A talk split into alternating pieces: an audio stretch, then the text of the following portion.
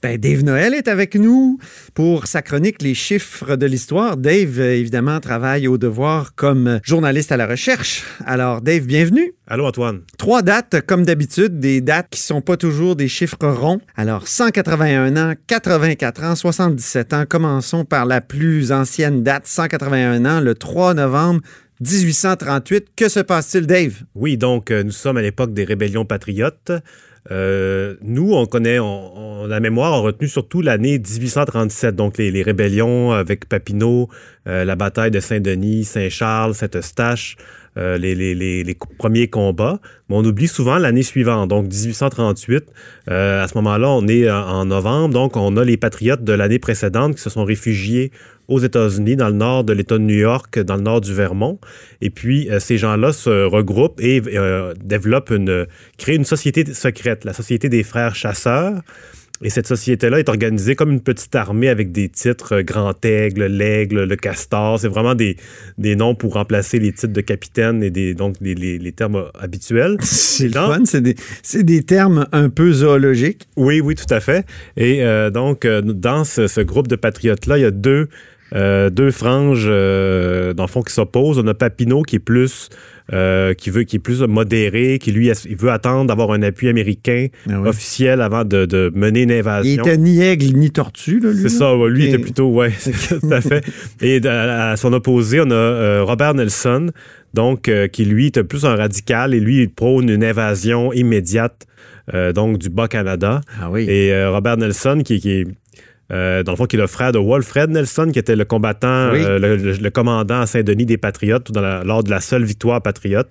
Donc, lui, il prévoit, il organise une invasion euh, donc pour le 3 novembre. Et donc, une invasion qui va de, de la région de Beauharnois jusqu'à Sorel. Donc, c'est vraiment une une grande entreprise, mais le problème, c'est qu'ils n'ont pas. C'est énorme, oui. C'est énorme, mais il manque d'armes, en fait. C'est ça, ça a été leur gros problème. Donc, ils arrivent là-bas, les, les, gens sont mobilisés, mais ils n'ont pas d'équipement. De, Donc, avec le temps, ils finissent par se disperser et les, euh, les soldats britanniques parviennent à les, à les, euh, les, mettre en déroute rapidement. Donc, on a quelques batailles, euh, mais pas beaucoup de, de euh, donc, ça, rapidement, ça. Pas de succès dans ça. Hein? Pas, de victoire. Mis à part la prise d'un navire à vapeur qui était amarré au, quai, donc qui ont réussi à en prendre un. C'est déjà ça. C'est déjà ça, oui. Mais donc, c'est vraiment, sur le plan militaire, c'est des, petits combats. et puis, ça, ça se termine assez rapidement. Il y a 84 ans, le 7 novembre 1935, que se passait-il, Dave? Oui, euh, donc euh, nous sommes euh, là, on est vraiment beaucoup plus loin. on est à la fin du long règne libéral qui a duré pratiquement 40 ans, donc de 1900 jusqu'à 1900.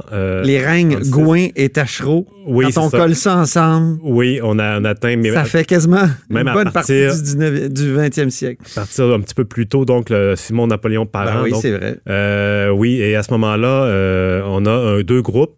Euh, le Parti conservateur de Maurice Duplessis et euh, l'Action libérale nationale de Paul Gouin.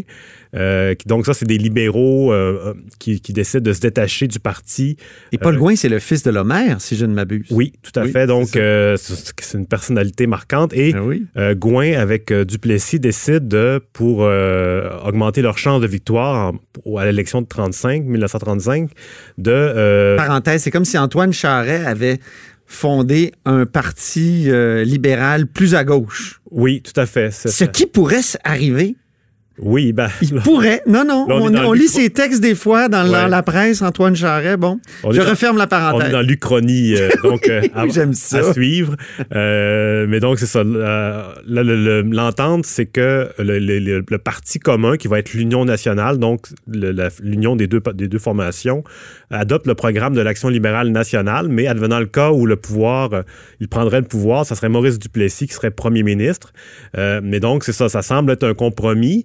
Mais euh, puis donc, l'idée aussi, c'est que dans, pour chaque comté, euh, on ne présente qu'un seul candidat. Soit c'est un candidat de l'Action libérale nationale, soit c'est un candidat. Tu me permets de l'Uchronie? Oui. Je vais parler de la convergence. Oui, voilà. Hein? Oui. C'était ça, la convergence. Avant, l'heure. Donc, la euh, convergence QS-PQ, c'était ça. Donc, la convergence à l'époque entre les conservateurs et l'Action libérale nationale. Oui, tout à fait. Donc, et dans, le cas présent, ça a fonctionné.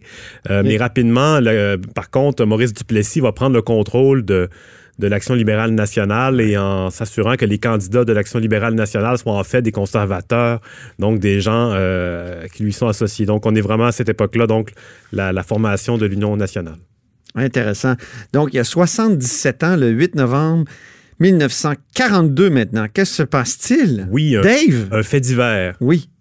On aime ça, les faits divers. Oui, donc c'est pas militaire euh, un peu politique, mais euh, Et- donc on a un espion allemand, euh, le dénommé, euh, je ne sais pas si je prononce bien, Werner euh, Janowski, Très bien. qui, euh, qui est déposé à New Carlisle, donc le village natal de René Lévesque, Oui. euh, qui à ce moment-là, euh, je crois, est déjà en, en Europe en tant que journaliste euh, associé à l'armée américaine. Mais donc là, on est en Gaspésie. C'est un espion allemand qui débarque d'un U-boat, donc d'un sous-marin. Et euh, donc lui, euh, il, euh, il, il ne fait pas un long séjour comme agent, agent secret parce qu'il n'est pas très professionnel. Donc, premièrement, il est habillé à l'européenne, donc il a des vêtements qui ne sont pas en vente euh, visiblement en Gaspésie. Et euh, il, euh, il a aussi des, des, des, des allumettes avec de belges qu'il jette, un paquet d'allumettes qu'il jette dans, dans sa poubelle à l'hôtel où il débarque. Donc, il est rapidement arrêté en- à son arrivée à la gare. Ben, voyons Et euh, donc. on lui propose de... de- Mais qu'est-ce qu'un espion allemand venait faire en Gaspésie? Veux-tu me Ben, c'était le point de départ. Il n'allait pas espionner seulement là, mais il- on peut pas. On pense qu'il donc il comptait se rendre à, à Québec, Montréal et euh, donc se déplacer. Mais lui, on lui propose à ce moment-là de servir comme euh, pour le compte des Alliés. Il refuse.